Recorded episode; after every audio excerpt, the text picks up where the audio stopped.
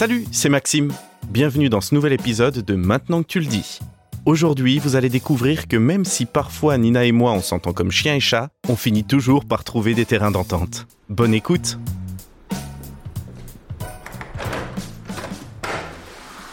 Chouchou J'ai une surprise pour toi Devine ce que c'est Une surprise? Mais attends, c'est pas mon anniversaire Non mais bon, avec tout ce que tu fais pour ta maman en ce moment, bah je me suis dit que tu le méritais bien. Comment elle va d'ailleurs? Ah, bah, c'est compliqué sa maladie, tu sais. Oui, je sais mon chouchou. Hmm. Bon alors, cette surprise, tu devines? Euh, je... enfin, je sais pas. C'est gros en tout cas. Bon, allez, j'ouvre la boîte Tadam Un petit chat pour mon gros chat Ah, euh, euh, merci. T'as pas l'air content Attends, depuis le temps que tu veux un animal de compagnie Euh, si, si, si, non, non, enfin, c'est c'est super.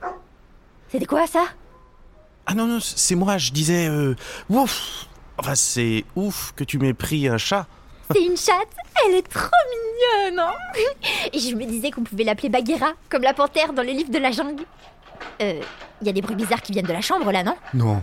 T'es- T'es bizarre Euh, je- je- bizarre, enfin, euh, pas du tout, Nina chérie. Oh là là là là là là Alors toi, quand tu m'appelles Nina chérie, c'est que t'as fait une bêtise et que t'oses pas me le dire. Bon, ok, j'ai ramené Ricotta, le chien de ma mère, à la maison. Non mais Maxime, on en a déjà parlé Notre appart est beaucoup trop petit pour un berger allemand Ouais, mais ma mère a du mal à se déplacer et s'en occuper, c'est devenu trop compliqué pour elle. C'est elle qui te l'a dit? Non, mais... Bon, le problème, c'est pas Ricotta. Elle l'adore, ta mère, il va lui manquer.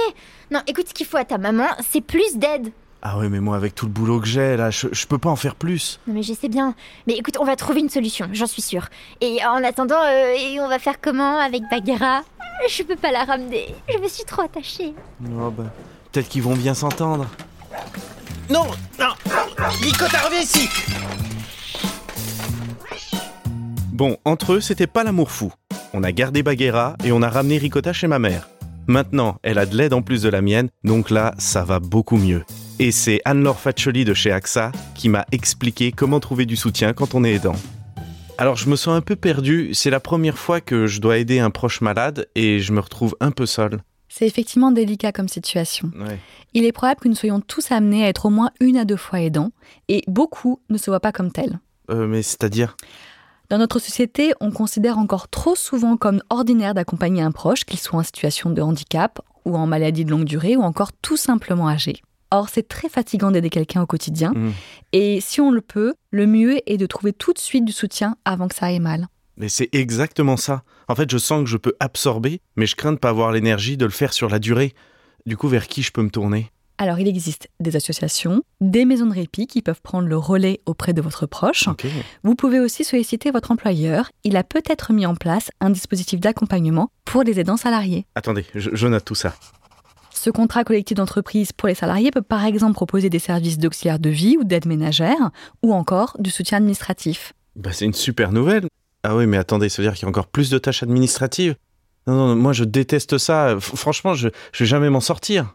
Alors tout ce que vous traversez chamboule votre quotidien et c'est normal. Si vous avez besoin d'en parler et d'être soutenu moralement, il est possible qu'un soutien psychologique soit également proposé via votre contrat souscrit par votre entreprise ou sinon dans un contrat à titre individuel. Ah bon? Alors j'ai pas le souvenir d'avoir fait ça, mais je vais regarder de plus près si j'ai un contrat entreprise qui, qui aide les aidants. Mhm.